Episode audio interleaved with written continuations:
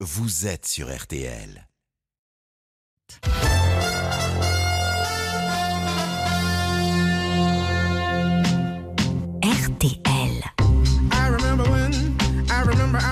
Champion olympique Tony Estanguet qui en canoë monoplace sur la rivière artificielle de Sydney a dominé euh, tous ses adversaires. Je vous avais laissé avec une médaille d'argent pour Tony Estanguet. Eh bien, figurez-vous qu'il est champion olympique, deux fois champion olympique pour Tony Estanguet. À l'instant même, 16h28, heure française, Tony Estanguet, champion olympique de canoë, troisième titre olympique. Tony Estanguet est l'invité du journal inattendu sur RTL. J'ai décidé de, de mettre un terme à, à ma carrière euh, internationale aujourd'hui. Paris 24, Los Angeles 28. On est en train de vous préparer des jeux d'exception parce que la France a rendez-vous avec son histoire quelque part. C'est une fois tous les 100 ans. Le journal inattendu. Tony Estanguet, Anaïs Bouton. Bonjour à tous, bon week-end à l'écoute de RTL et le, du journal inattendu de Tony Estanguet. Bonjour Tony Estanguet. Bonjour. Crazy, hein là on, a, on entend Crazy, Ah, c'est fou j'adore. tous ces titres, hein. ça fait du bien de réentendre tout ça. Ça hein. fait beaucoup de bien. Merci. Merci d'avoir fait ma journée. Bah, merci à vous d'être avec nous et de partager ce moment avec les auditeurs de RTL. On vient de l'entendre, vous êtes triple champion du monde, triple champion olympique de canoë, un palmarès absolument exceptionnel dans l'histoire du sport français. C'est pas Jean-Michel Rascol qui est avec nous sur le plateau qui dira le contraire. Et vous êtes président, président du comité d'organisation des JO, et des Jeux olympiques et paralympiques 2024. Donc on va en parler évidemment à mille jours du début des Jeux, mais aussi on va parler de compétition de sport, qui est un peu une affaire de famille chez les Estanguets. On va parler de nature, on va écouter des chansons que vous aimez, que vous avez choisies. Vous êtes les rédacteurs en chef de cette émission, mais pour l'heure, voici les titres du journal. Faut-il interdire la chasse le week-end et pendant les vacances scolaires? C'est la proposition du candidat vert Yannick Jadot. Le président de la Fédération nationale des chasseurs, Willy Schren, dénonce ce matin sur RTL une proposition à visée électoraliste. À Rome, le soleil brille sur le G20, l'occasion pour les pays les plus riches du monde de se retrouver pour une photo de famille. Le G20 qui va devoir trouver des solutions sur le climat avant une COP 26 bien mal partie. Deuxième semaine des vacances de la Toussaint. Bonjour Valérie Quintin. Bonjour. Alors, attention, sur la moitié ouest de la France, il fait un temps relativement correct, mais dans le sud-est, c'est loin d'être le cas, Valérie. Oui, et on a quatre départements en vigilance cet après-midi jusqu'à demain soir, vraisemblablement la Lozère, le Var, l'Ardèche et le Gard. Alors pour les départements dans les Cévennes, c'est un épisode Cévenol qui était prévu, qui a commencé hier, qui se terminera demain dans la journée. Dans le Var et dans les Bouches-du-Rhône également, on a de grosses pluies orageuses, ça va être le cas toute la journée. Pas mal de pluie en général sur une bonne moitié est du territoire, à l'arrière plutôt des averses. Et j'ai trouvé un petit peu de soleil déjà sur la pointe bretonne ou encore en Gironde, en Charente-Maritime. Bon, ça devrait se lever quand même à l'ouest. Les températures 15 à Lille cet après-midi comme à Colmar, 17 à Paris, 18 à Grenoble et 25 à Perpignan. Merci Valérie Quintin. Et à Anduze, dans le Gard, Cécile est boulangère et elle est très inquiète face à la montée de la rivière du Gardon. Le ciel est vraiment très très très chargé. Ah ben, le gardon est très haut, euh, il passe au-dessus du pont submersible bientôt. Donc on a eu beaucoup beaucoup de pluie cette nuit, beaucoup de vent, on a eu des arbres arrachés. Même si on a l'habitude, on ne sait jamais euh, les dégâts qu'il va y avoir. De toute façon, on est toujours vigilant parce que ça, ça, le gardon gronde, mais ça peut dégringoler la colline parce que la colline, quand il pleut, les routes sont des torrents. Ce matin, j'ai un client qui, habitait sur les hauteurs et m'a dit le, la route, c'est un torrent. Nous, on a l'habitude, mais bon, là, là, c'est les vacances, on a des vacanciers, on a pas mal de monde et c'est vrai qu'aujourd'hui, on les a moins vus que ces jours derniers. Des propos recueillis par Nerissa Emani pour RTL. Le journal inattendu sur RTL. C'est un accident incompréhensible et inadmissible. Voilà pour la réaction de la Fédération des chasseurs de Haute-Savoie, alors que jeudi à Vallières-sur-Fière, un promeneur de 29 ans a été blessé, atteint par une balle perdue. Le candidat à la présidentielle Europe Écologie Les Verts, Yannick Jadot, est depuis monté au créneau en demandant l'interdiction pure et simple de la chasse les week-ends et pendant les vacances scolaires. Une proposition pas du tout du goût de Willy Schren, le président de la Fédération nationale des chasseurs, était l'invité de Christophe Paco dans RTL Matin Week-end. Pense que, comme vous avez dit, on est en campagne présidentielle. Bon, voilà, une Jadot, c'est un petit peu difficile. Les Français ont quand même un petit peu peur de son programme, qui est quand même une longue liste d'interdictions. Bon, faire un petit buzz, une petite polémique un peu dure sur la chasse, ça peut ramener un petit peu de voix et c'est dans l'air du temps. Il y a les accidents de chasse dramatiques. On se bat là-dessus depuis des années. Bon, il y a des accidents de voiture pour des bêtises humaines tous les jours. On le sait. On n'a pas voulu interdire non plus les voitures. Reconnaît Jadot, je pense qu'il voudrait le faire, mais non. On a diminué de 75% les accidents de chasse en 20 ans, mortels, et on les a divisés par 4 en ce qui concerne les accidents corporels. Bien évidemment, on n'est pas des robots. Il y a, il y a effectivement, ça vous voyez, hein, il y a, quelqu'un qui s'est qui s'est conduit comme un abruti, qui mérite d'ailleurs d'être condamné à hauteur d'un homicide volontaire. Nous, on travaille beaucoup là-dessus. On tend vers le zéro absolu, ce qui est très difficile à atteindre, on s'en doute bien. Voilà, profiter de cet accident, remettre ça sur la table, dire regardez, il y a eu un homme blessé. Donc là, on est surtout en train de faire quoi dans ce pays? On est en train de rompre avec toutes les traditions, parce que ce sont des traditions millénaires. Willy Schren, le président de la Fédération nationale des chasseurs ce matin sur RTL. Tony Estanguet, vous êtes originaire du Sud-Ouest, vous Mm. aimez le Sud-Ouest. Vous avez... Qu'est-ce que vous pensez de la chasse vous? Bah, c'est sûr que, comme ça vient d'être dit, je pense que la cohabitation, elle est, c'est important de bien l'encadrer. Moi, je pense qu'on a besoin effectivement euh, d'entretenir cette nature, et, et c'est vrai que les chasseurs, dans leur euh, globalité, dans leur majorité, je pense qu'ils ont ce souci euh, de la nature et, et d'entretenir ces grands espaces. Après, aujourd'hui, il faut faire très attention à la cohabitation parce qu'on ne peut plus non plus laisser toute la place aux chasseurs. Et aujourd'hui, il y a effectivement certains qui font un peu du zèle. Donc, je pense que c'est important de bien encadrer les choses. Mais moi, je, je veux croire à, à des solutions d'amélioration parce que je pense qu'on a, besoin d'un peu tout le monde. Quoi. Cette proposition justement d'Yannick Jadot d'interdire la chasse les week-ends et pendant les vacances scolaires à ses partisans. Par exemple, Marie-Eva, elle est maman de deux petites filles à Bordeaux. Elle est au micro de Juliette Chénion. Mes parents habitent à la campagne et c'est plutôt agréable le week-end de pouvoir se balader avec les enfants et se sentir en sécurité. Et c'est vrai que c'est parfois effrayant d'entendre des coups de fusil, on ne sait pas d'où ça vient. Euh, on, se balade aussi avec nos chiens et on a toujours un petit peu peur, alors on leur met des grelots euh, pour qu'ils puissent être euh, distingués des gibiers. Mais c'est pas très rassurant, je trouve. Euh, on se sentirait plus en sécurité s'il n'y avait pas de chasse le week-end pendant les balades ou euh, les vacances scolaires notamment. Et pour les vacances, justement, RTL vous emmène aujourd'hui sur la côte atlantique. C'est le week-end de la Toussaint. A priori, pas trop de difficultés sur les routes. La journée est classée verte. Mais comment se présente cette deuxième semaine de congé? Patrice Gabard est allé voir Christiane qui tient l'hôtel de la Corniche à Saint-Hilaire-de-Rien en Vendée, avec vue sur la mer et sur l'île Dieu par temps clair. Et visiblement, les touristes sont là. Ce week-end, on a 18 chambres. On n'est pas complet, complet, mais on a quand même du monde. Puis il y a toujours des réservations de dernière minute.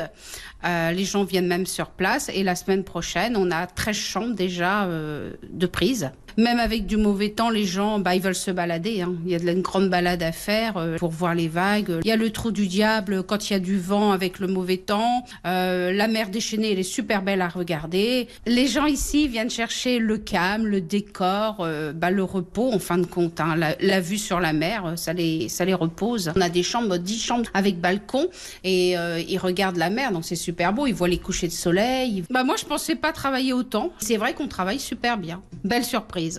Des propos recueillis par Patrice Gabard pour RTL. C'est l'ouverture du G20 aujourd'hui à Rome, à deux jours de la COP26 à Glasgow. Les 20 pays les plus riches du monde se retrouvent pour parler changement climatique, environnement, développement durable, économie et santé mondiale. Hier, les relations se sont un peu réchauffées entre Paris et Washington. Joe Biden et Emmanuel Macron se sont rencontrés pour la première fois depuis la crise des sous-marins australiens. Dans ce dossier, nous avons été maladroits, a reconnu le président des États-Unis. Bénédicte Tassard, bonjour. Bonjour à toutes, bonjour à tous. Vous êtes l'envoyé spécial de RTL à Rome. Ce matin, c'était la photo de famille officielle, mais il n'y a pas que la carte postale. Un premier texte attend déjà les chefs d'État et de gouvernement, euh, Bénédicte. Arrivée des 20 puissants de ce monde, tous accueillis par le Premier ministre italien Mario Draghi, une photo de famille avec des soignants, des secouristes, et maintenant les négociations débutent. Mais déjà, le communiqué final est en préparation. Ce G20 devrait entériner la taxation minimale à 15% sur toutes les multinationales en 2023. Le G20 va également reconnaître l'importance de la neutralité carbone d'ici 2050, avec un réchauffement climatique à nettement moins de 2 degrés. Fin de construction de centrales à charbon d'ici 2030. Ça, c'est à la Chine de ratifier. Fin des subventions à moyen terme pour l'exploitation des énergies fossiles. Protection d'au moins 30% des terres et des océans de la planète. Fin de la pêche illégale. Vous l'entendez? La transition climatique prend le pas sur les sujets économiques traditionnels avant la COP 26 en Écosse. Mais attention, prévient Boris Johnson, le Premier ministre britannique, nous n'allons pas stopper le réchauffement climatique à Londres ou à Glasgow. Bénédicte Tassard, l'envoyé spécial à Rome pour RTL. À noter qu'Emmanuel Macron et Boris Johnson doivent se rencontrer demain face à face sur fond de tension sur la pêche. Boris Johnson, qui en marge du sommet, a donné des nouvelles rassurantes de la reine Elisabeth, 95 ans, qui avait été hospitalisée quelques heures la semaine dernière. Elle est en très bonne forme selon le chef du gouvernement britannique et doit simplement suivre les conseils de ses médecins et prendre du repos. Le football et la victoire en demi-teinte du PSG face à Lille hier soir. Les Parisiens l'ont emporté 2 buts à, 1 dans, dans les toutes dernières minutes face aux champions en titre, en ouverture de la 12e journée de Ligue 1. À suivre aujourd'hui, Metz-Saint-Etienne à 17h et puis à 21h, Lyon reçoit Lens. Rencontre à suivre dans RTL Foot à partir de 20h avec Eric Silvestro, Xavier Domergue et Giovanni Castaldi. Une pause et dans un instant, tout sur Paris 2024 à 1000 jours de l'ouverture des Jeux Olympiques et Paralympiques avec vous, Tony Estanguet. À tout de suite sur RTL. RTL, le journal inattendu. Le journal inattendu de Tony Estanguet avec Anaïs Bouton sur RTL.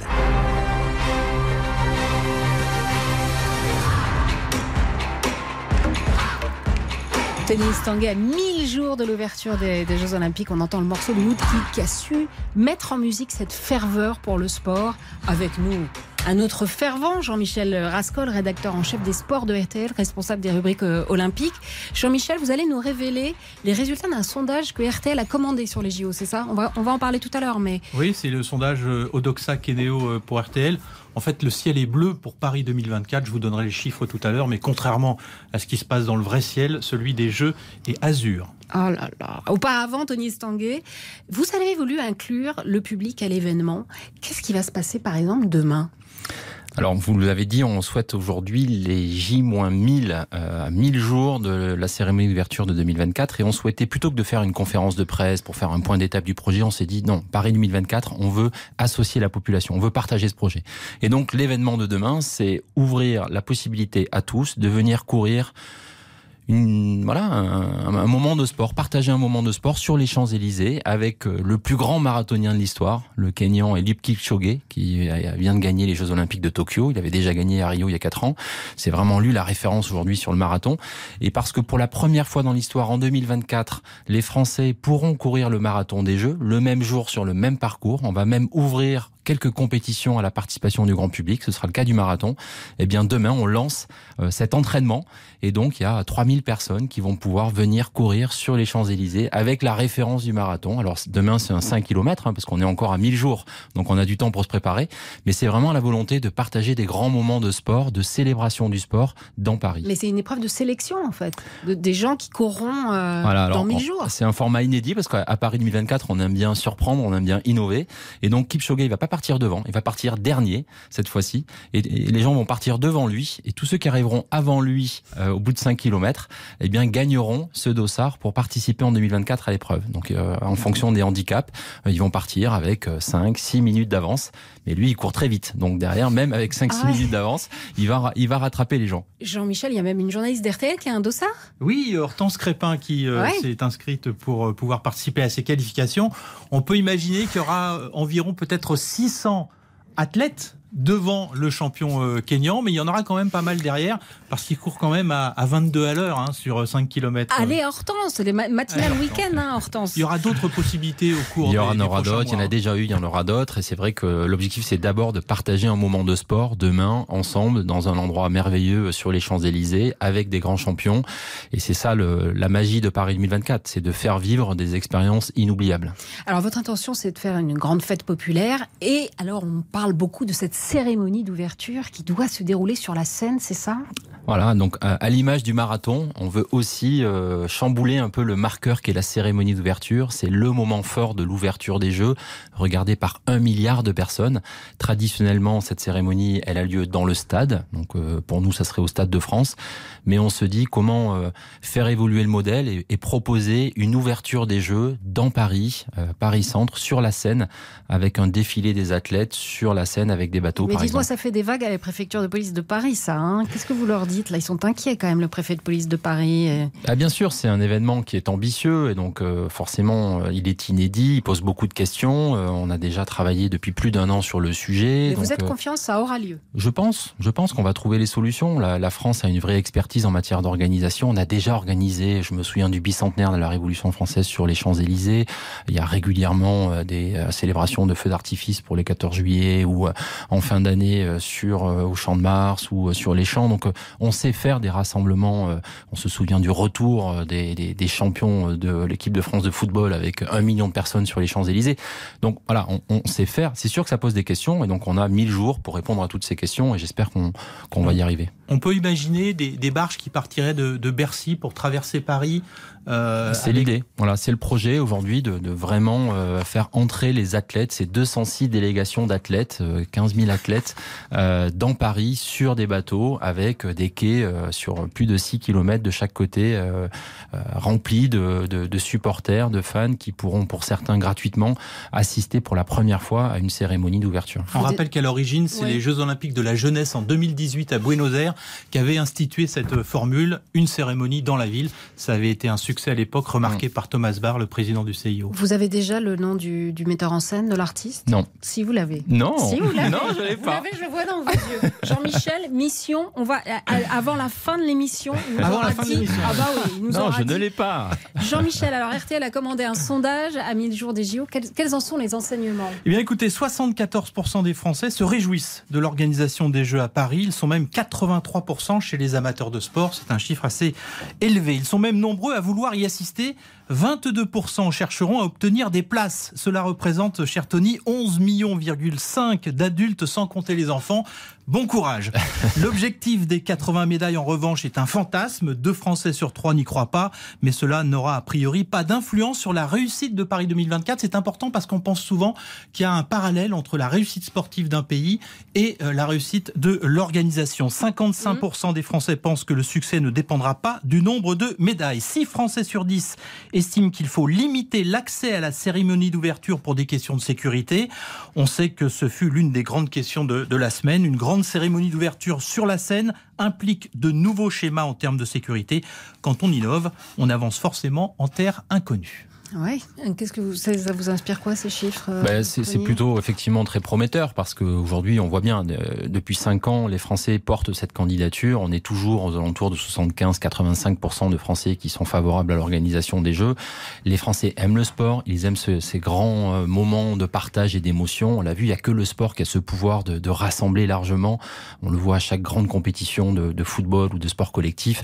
Euh, donc on attend ces Jeux avec impatience. Ça fait 100 ans, euh, forcément on a envie d'innover, on a envie de surprendre. Donc ça pose des questions, des incertitudes, mais encore une fois, on a tout pour aller au bout de cette aventure. La journée parfaite du spectateur olympique. Euh, qui part des Champs-Élysées, qui va passer d'un côté de l'autre de la scène pour voir des épreuves Alors, on va voir la journée parfaite dans quelques instants. Si vous voulez bien, Jean-Michel, une courte pause et on vous retrouve pour la journée parfaite du spectateur des JO euh, tout de suite sur RTL.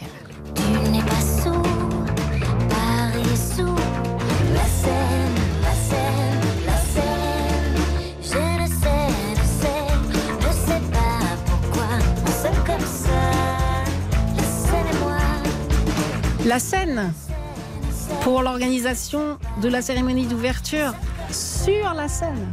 Oui, parce que la Seine, c'est vrai que c'est ce fleuve incroyable qui traverse Paris, qui est, qui est, qui est jonché de, de, monuments incroyables, euh, avec un décor de rêve, et puis des épreuves vraiment euh, dans la ville. On veut transformer euh, Paris Centre en grand terrain de sport. Et Vanessa Paradis aussi.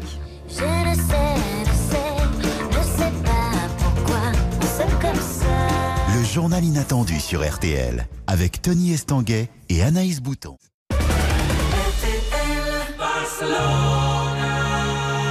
Le journal inattendu sur RTL avec Tony Estanguet et Anaïs Bouton.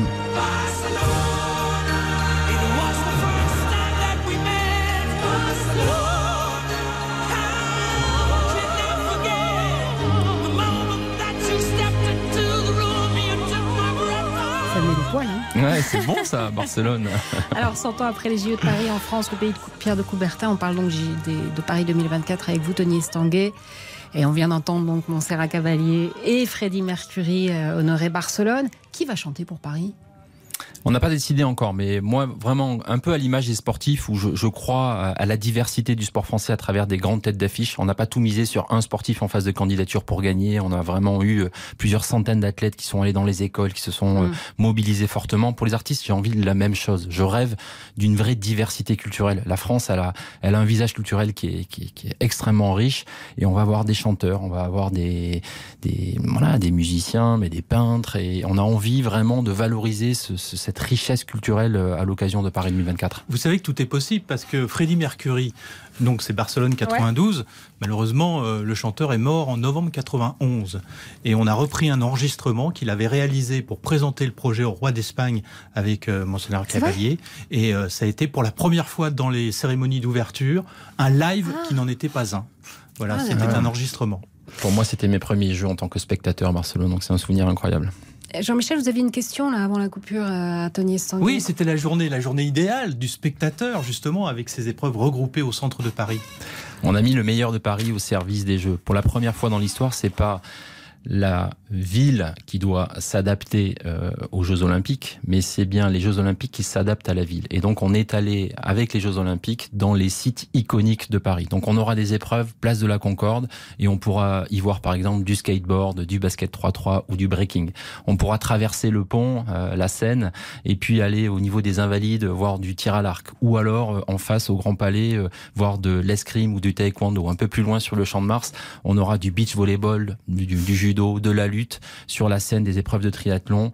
On peut prendre le métro pour aller jusqu'à Versailles et assister à, de l'équitation dans les jardins du château de Versailles. Donc c'est vraiment cette volonté d'avoir cette proximité. C'est un, un- un concept qui est très compact. On pourra se déplacer à pied, à vélo ou en métro pour aller euh, ben, d'un site à l'autre et, et profiter de cette diversité sportive. Alors, il y a quand même un site en construction, c'est le village des athlètes, sur- trois communes, Saint-Denis, Saint-Ouen et l'île-Saint-Denis. Isabelle Langer est allée visiter le chantier et elle a notamment rencontré un personnage clé, le grutier.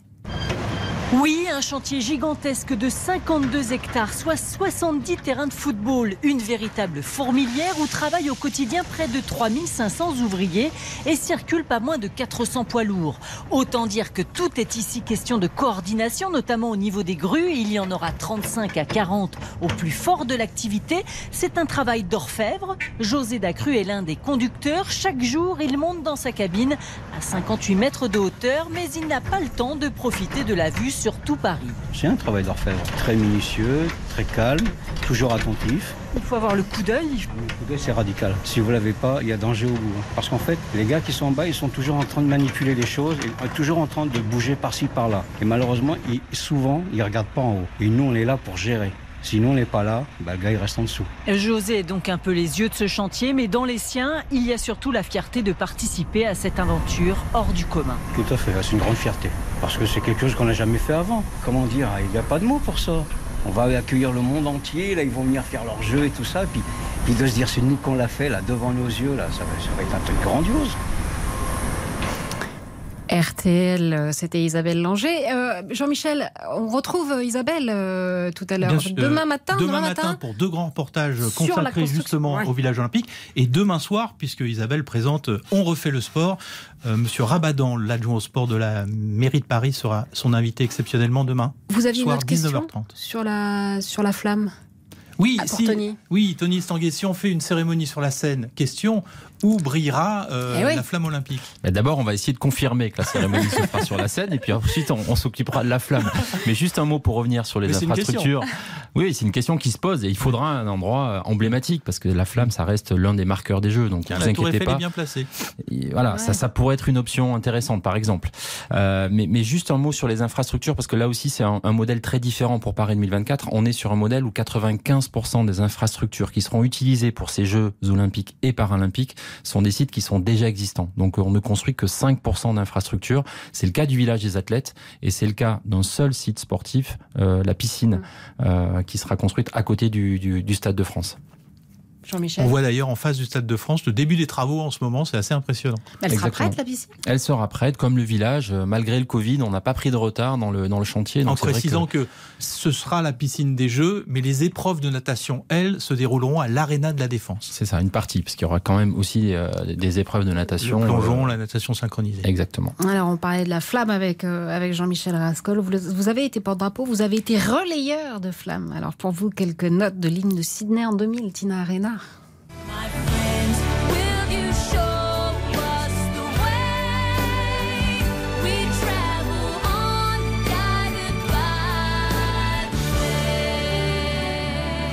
Dans un instant, le rappel des titres sur RTL.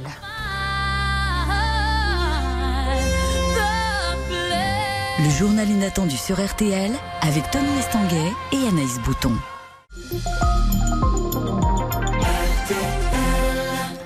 RTL, il est 13h.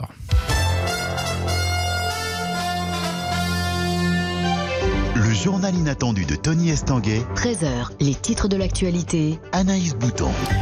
Coup d'envoi du G20 ce matin à Rome. Les 20 pays les plus riches du monde se retrouvent jusqu'à demain au programme des discussions, la lutte contre le Covid, la relance de l'économie, mais surtout les questions climatiques pour tenter de désamorcer les difficultés qui se profilent alors que la COP26 doit s'ouvrir lundi à Glasgow en Écosse. 50 millions de Français complètement vaccinés contre le Covid-19, mais l'épidémie est toujours là et elle repart même.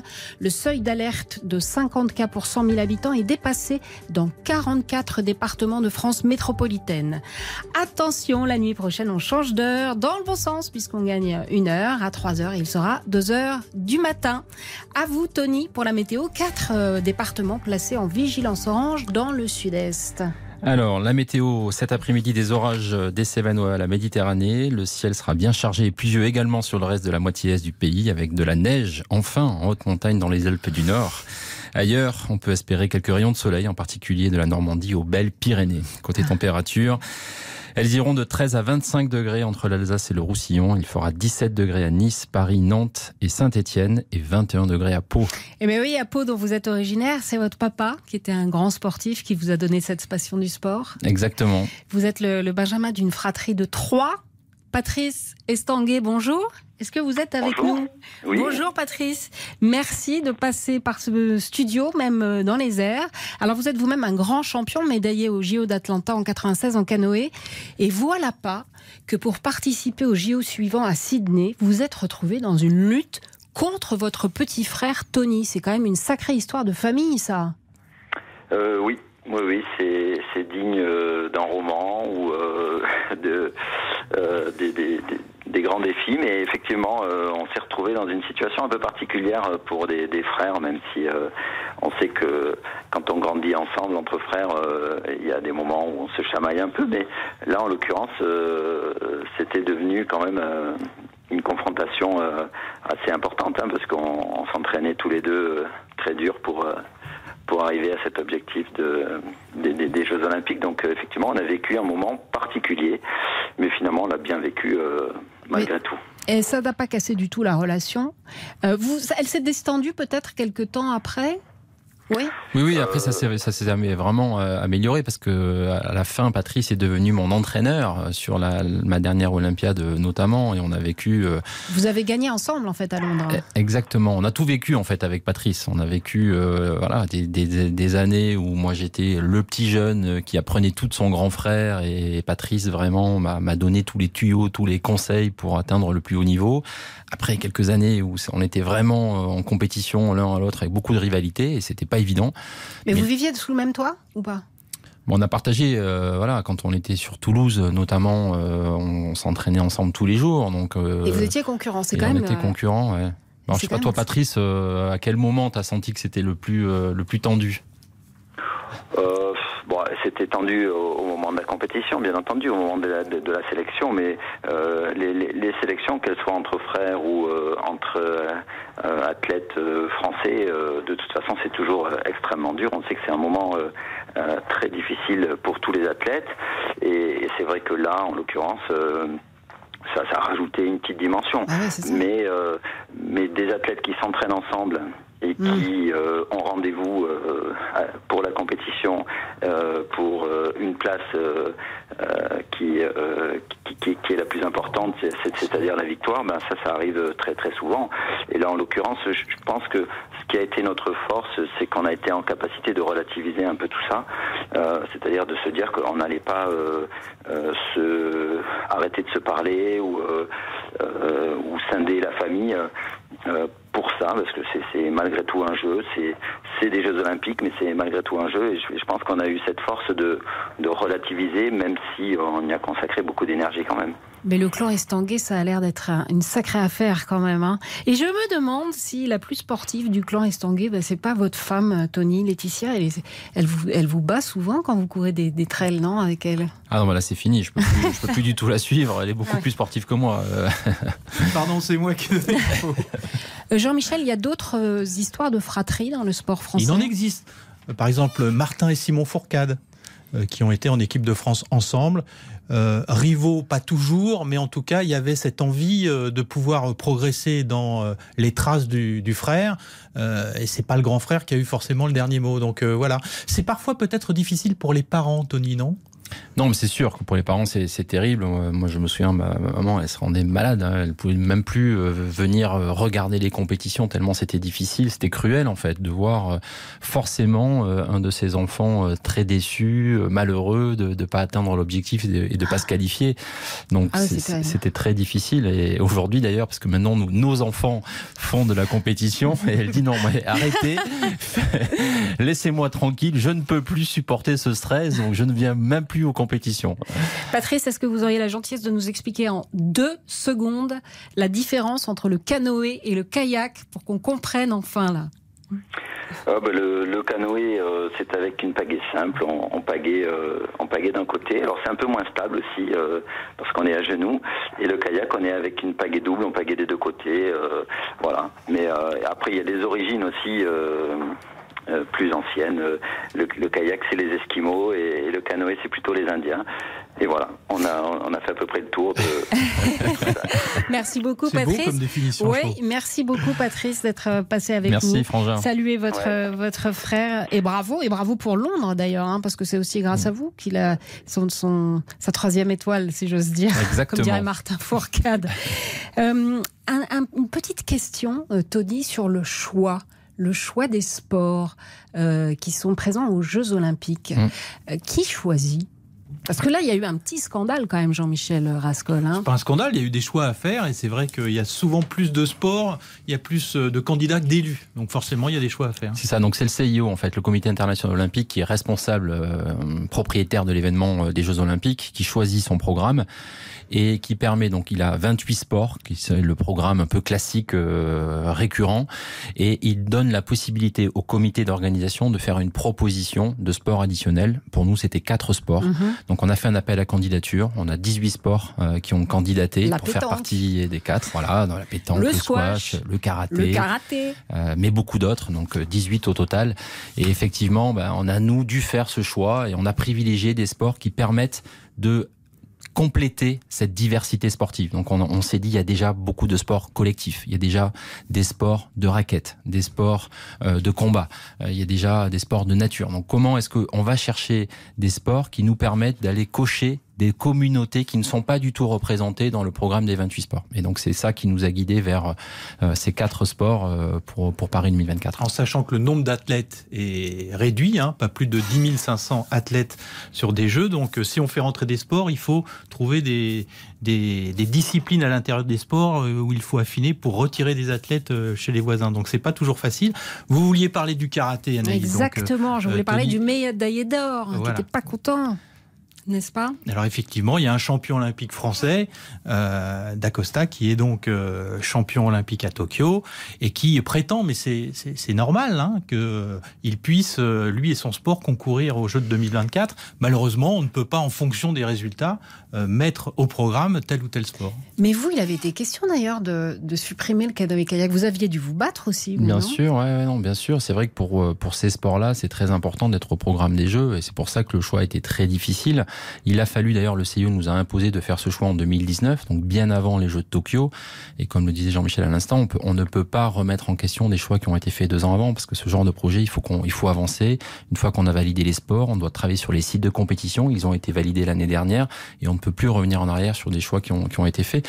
Mais nous, à l'époque, c'était quand même très différent, parce qu'on était dans les 28 sports, donc on n'était pas dans les sports additionnels, on était dans les 28 Ah, sports et euh, trois ans avant, alors que l'Australie, d'ailleurs, à l'époque, euh, ben, s'était engagée à, à faire le canoë-kayak, avait dit, bah, finalement, on est un peu en retard, euh, on est un peu juste financièrement, donc euh, on va supprimer un sport. Mais ça, bon, bah, contractuellement, ils s'étaient engagés à faire ces 28 sports, et donc le CEO leur a dit, euh, bah non, en fait, il faut tenir vos engagements et, et justement appliquer euh, les, les règles du jeu. Mais on comprend la frustration des Ah, uns bien et sûr. les explications d'ailleurs que vous avez données aux champions olympiques en question. Bien sûr, moi je respecte immensément le, le karaté et Steven Dacosta qui est un grand champion. Mais malheureusement, il n'y avait pas de la place pour ces 18 sports qui auraient aimé euh, être Ouais. euh, au programme des Jeux de Paris 2024. Allez, un petit clin d'œil pour vous et pour votre frère. Sauf que vous, vous, vous avancez comme des flèches dans votre canoë. Alors que Alain Souchon n'avance à rien dans son canoë.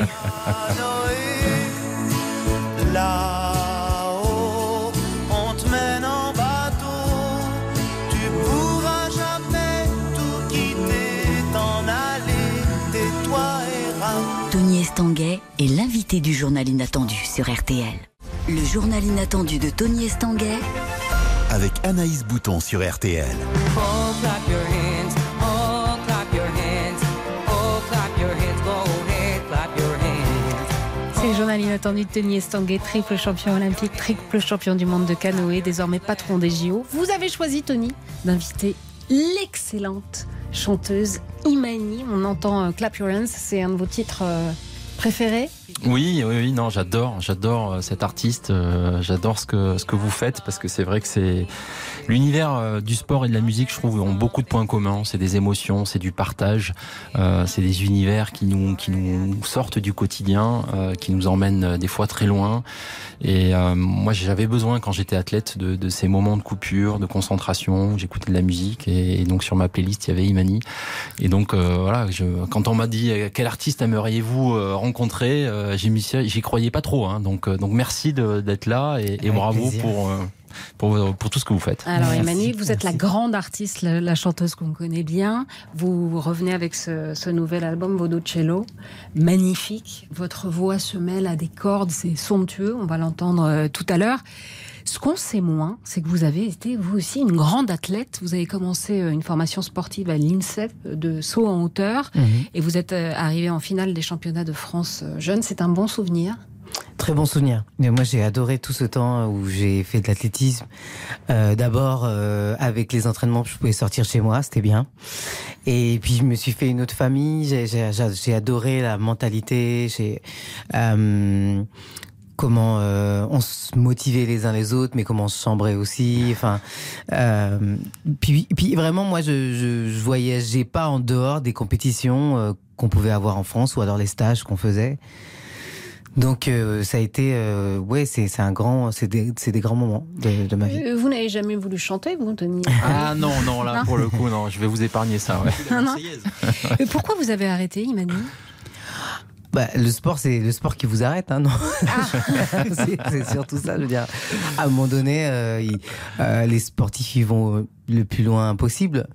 Et puis, je, je crois que de toute façon, moi, je voulais faire de la musique depuis longtemps dans Ah, ma tête, euh, depuis l'enfance. Et le sport, ça a été un moyen génial de d'avoir confiance en moi, de de voir d'autres choses, de faire autre chose, de faire autrement. Mais entre temps, j'ai été Enfin, d'ailleurs, en, re- en rentrant d'entraînement, euh, j'ai été euh, repéré euh, par un scout pour devenir mannequin. Et puis ça m'a intéressé. Puis en fait, après, ça devenait compliqué de faire les castings, l'école et le, sport. Et mon entraîneur, il voyait bien que ma tête, elle était plus tellement à l'entraînement. Et puis voilà, je, suis- passé à autre chose. Ça a été difficile, par contre, d'arrêter l'athlétisme. Ça a été difficile d'arrêter les entraînements, de, de dire au revoir à tout ça. Ça a été hyper difficile. Oui, parce que vous le disiez, c'est une famille quand même. Hein c'est- c'est c'est une famille et puis On c'est en surtout. parlait avec votre frère d'ailleurs, Patrice. C'est une famille, puis c'est une politique de vie, quoi. À un moment donné, euh, je me suis retrouvé à New York, et puis je me, je me, je me rappelle très bien, cher- euh, je cherchais des pistes d'athlétisme, des clubs. Et en fait, ça marche pas du tout comme ça aux États-Unis, pas du tout. Puis j'étais choquée, je me dis, mais comment ils font du sport ici? Et il faut, tu vas dans une salle comme un, comme un hamster, et puis tu cours. euh, dans- ça, ça a été hyper dur au départ pour moi. de- euh, parce qu'en fait, c'était ma manière de, de fonctionner. Ouais. Vous avez écouté son dernier album, Bien sûr. Cello. Alors vous êtes accompagné par, par euh, huit violoncelles. Vous êtes en tournée actuellement. Vous Tout à fait. de Pologne. Ouais. Euh, le public vous a manqué parce que je suppose que vous n'avez pas, comme tout le monde, vous avez été confiné. Donc ce public, euh, comme les pistes, comme les pistes d'athlètes à New York vous ont manqué. Est-ce que le public vous a manqué? Qu'est-ce que vous avez fait pendant? Qu'est-ce que j'ai fait pendant le Ouais. confinement? Bah, Pendant le confinement, je me suis bien occupé de mes enfants parce que moi, j'avais accouché pas longtemps avant. Donc honnêtement, ça. Ah bah, c'était pas mal, si alors. je suis honnête, euh, je vais pas faire celle qui a dit Ah, c'était horrible, épouvantable, je savais pas quoi faire de moi. Non, non, je savais très bien quoi faire. Fallait que je m'occupe de ce bébé. Euh, moi, j'avais fait une tournée qui était harassante avant. Vraiment, j'avais fait une sorte de burn-out. Et euh, le premier bébé, j'ai pas pu m'en occuper comme j'aurais pu ou voulu parce que ben j'étais en tournée aussi. Donc là, honnêtement, là, le confinement, moi, je l'ai voilà, Le je vécu comme voilà une, opportunité de, de faire De les souffler. choses. Voilà. Mm. Donc moi, j'ai plutôt euh, pris ça comme une bonne chose. Et vous avez travaillé sur cet album? Et en même temps, j'ai travaillé. Mm. euh, sur... Au départ, c'est un spectacle. Et entre temps, le label a décidé d'en faire un album. Mais au départ, ce que j'écris, c'est un, spectacle en fait. Donc, euh, j'avais, j'avais pas forcément envie de revenir avec un album, faire la promo et tout ça. Bon, me voilà quand même. hein, mais, mais, mais au départ, c'est un spectacle. Et donc, donc là, comme vous avez dit, la tournée, elle a commencé. C'est plutôt sportif d'ailleurs parce que je demande à ces huit violoncellistes et il y a que ça. Il y a pas de trucage. Vraiment, tout ce qu'on entend dans le disque, c'est ce que le violoncelle est capable de faire. Euh, je leur demande de jouer debout, en courant, en dansant. Euh, c'est vraiment une sorte de ballet écrit avec une narration où il y a cette prêtresse vaudou qui raconte son chemin initiatique. Donc, euh, donc voilà, j'ai plutôt écrit ce spectacle pendant le confinement. Alors, on va écouter Wonderful Life si vous voulez bien. Et votre belle voix si grave. Merci. Here I go out to see again. The sunshine fills my head, and dreams hang in the air. Goals in the sky, and in my blue eyes, you know it feels unfair. There's magic everywhere. Look at me standing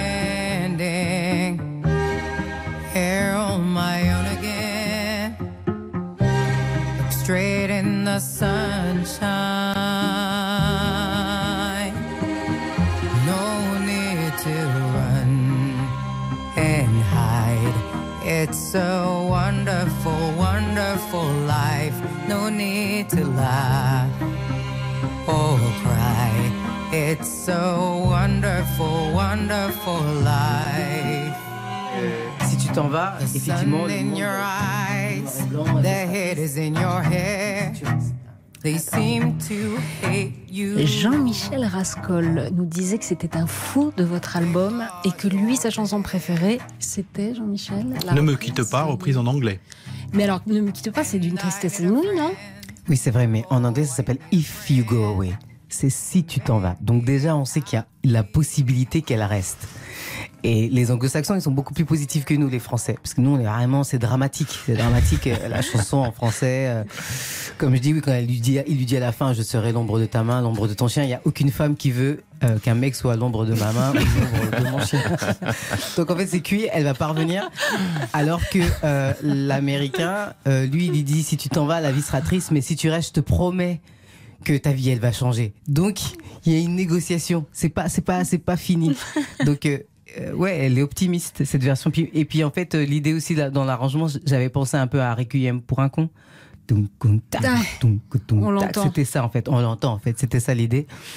Et donc il y a, il y a quand même euh, ouais il y a de l'espoir dans cette dans cette production. Je suis d'accord avec vous. On conseille Merci. à tous les auditeurs d'RTL d'écouter votre magnifique album Voodoo Cello. Il m'a dit merci infiniment d'être passé dans un instant la suite de votre journal inattendu, Tony Estanguet, avec un lieu qui vous est cher et qui est en train de disparaître, tout simplement.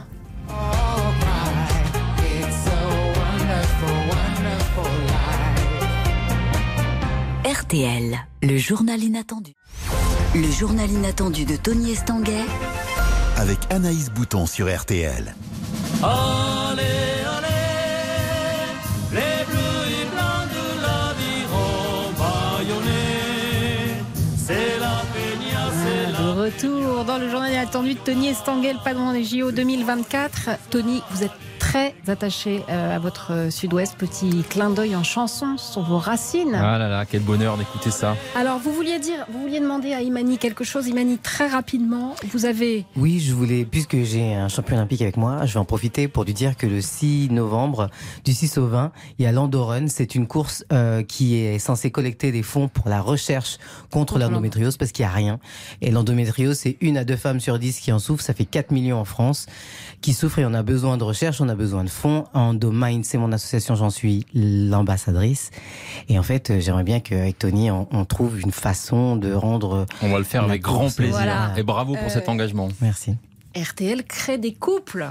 Des couples, euh, hein, chacun euh, chez soi. Euh, alors, bon, un, un petit peu moins drôle, Tony, vous nous avez demandé de faire, puisque vous êtes le rédacteur en chef de- du journal Inattendu, vous nous avez demandé de parler bah, des glaciers des Pyrénées, qui ne sont plus qu'une flaque de glace. Et depuis cet été, les glaciers sont hors d'équilibre. Leur disparition est tout simplement inéluctable. Patrice Tégéraud est allé dans la vallée d'eau, en Haute-Garonne, devant le glacier le plus visible des Pyrénées. On l'écoute. Juste sous le sommet du plus haut pic qui ferme la vallée brille un diamant, ou presque, l'un des derniers glaciers des Pyrénées. Donc ce glacier que nous apercevons ici s'appelle le glacier du Sey de la Bac. Pierre René est accompagnateur en montagne et glaciologue. Il mesure les glaciers pyrénéens depuis 20 ans. Cet ensemble qui faisait à peu près une vingtaine d'hectares en 2000, aujourd'hui fait tout juste 10 hectares, euh, donc divisé par deux, hein, ce qui correspond à la tendance et à l'évolution globale au niveau de la chaîne pyrénéenne. À l'autre extrémité de la vallée, depuis leur terrasse, les deux voisins, Tristan et Henri, ont vue imprenable sur l'agonie du glacier. Nos enfants ne le verront pas sûrement. C'est inquiétant. C'est ce qu'on appelait, nous, quand on était petits, euh, les neiges éternelles. Mais les neiges éternelles, euh, dans quelques années, dans les Pyrénées, elles n'existeront plus. On le voit d- disparaître à vue d'œil. quoi. Quand vous allez vous promener en montagne, tous les endroits où vous aviez des glaciers, c'est des Pyrénées. Quoi. Quand je pense, c'est mon grand-père qui était guide à pied, qui racontait les glaciers qu'il y avait à l'époque, euh, ça n'a plus rien à voir. On y est pour quelque chose, je pense, l'humanité. La vingtaine de glaciers pyrénéens aura disparu d'ici 2050. Ce sera donc la fin des neiges éternelles dans les Pyrénées. Fin des neiges éternelles euh, dans les Pyrénées. Patrice Desgiraud dans la vallée d'eau pour RTL. Tony Estanguet, qu'est-ce que ça vous inspire? Ouais, ça fait froid dans le dos. C'est vrai que à l'échelle de 40 ans, on entend que ces glaciers sont en train de disparaître. 40 ans, c'est nous. hein. Moi, je suis né il y a 40 ans, euh, un tout petit peu plus, mais c'est à peu près ce- cette échelle-là. Donc, euh, c'est terrible de, de, de, de voir ce, décor naturel évoluer à cette vitesse-là. Nous, on aime ces quatre saisons. On a l'impression qu'elles sont un peu en train de disparaître ces quatre saisons, et, et c'est bien dommage. Alors moi, j'ai pratiqué un sport. Je dois tout au sport. Euh, C'est grâce au sport que je me suis épanoui, et, le sport que j'ai pratiqué, il se pratique dans le décor naturel. Donc, il est directement impacté par la pollution, par le réchauffement climatique, et de voir ces Pyrénées euh, en danger entre guillemets avec euh, la fonte de ces glaciers, euh, ces, ces, ces phénomènes de pollution dans les rivières ou euh, à cause de, de, de l'espèce humaine, euh, il y a systématiquement de plus en plus de pollution dans les rivières, puis dans les océans, ben voilà, ça nous touche. Donc il faut réagir. Euh, en ouverture de ce journal, euh, on a entendu dans les titres qu'il y a la COP 26 qui arrive bientôt. Il faut que les États vraiment se saisissent de, de ces sujets-là. C'est c'est à l'échelle de l'humanité, je crois, le plus grand défi qui nous attend, et on doit laisser ça pour les générations futures. Donc euh, moi j'y suis sensible parce que euh, mon sport était lié à ça, et, je suis né dans ces Pyrénées et j'ai j'y ai grandi et j'ai adoré aller faire du ski, aller faire de la randonnée, aller aller euh, voilà vivre des, des émotions très fortes. J'étais encore le week-end dernier, j'ai- j'aime ça. Mais aujourd'hui, quand je vois l'évolution, ça fait ça fait peur et donc j'ai voilà j'avais envie qu'on en parle. Une dernière question euh, un peu malicieuse. Il y a 365 000 euh, licenciés de la Fédération de canoë-kayak et il y a 100 000 militants adhérents au LR, qui est le plus gros parti de France. Si vous voulez, il y a maintenant beaucoup plus de, de licenciés de canoë-kayak que de militants politiques. Ça en dit long sur la campagne à venir. Bah, en tous les cas, moi, ce que, ce que je trouve intéressant, c'est que le tissu sportif aujourd'hui, c'est le premier tissu associatif. Il y, a, il y a 180 000 clubs de sport partout dans le pays. Il y a des millions de, de, de Français qui font du sport quotidiennement. On ne valorise pas assez tout ce que le sport apporte à notre société. Toutes les semaines, presque tous les jours, il y a des millions d'enfants dans ce pays qui font du sport grâce à des volontaires, grâce à des bénévoles. Et je crois vraiment à, ce que ça apporte à notre société. On en reparlera sur RTL parce que vous avez développé plein d'actions au moment des JO sur tout le territoire français. Allez, la semaine prochaine, c'est Nathalie Baye qui sera la rédactrice en chef du journal Inattendu. En attendant, on va entrer dans l'histoire avec Laurent Deutsch. Cette semaine, on part sur les traces d'Anne de Bretagne. Merci beaucoup, Tony Estanguet, d'avoir choisi le journal Inattendu pour venir à la rencontre des auditeurs de RTL. Les JO de Paris, plus vite, plus fort, plus haut, c'est du 26 juillet au 11 août 2024 et on se quitte sur un titre que vous avez choisi et qui vous va bien, Pharrell Williams. Bonne journée à tous sur RTL.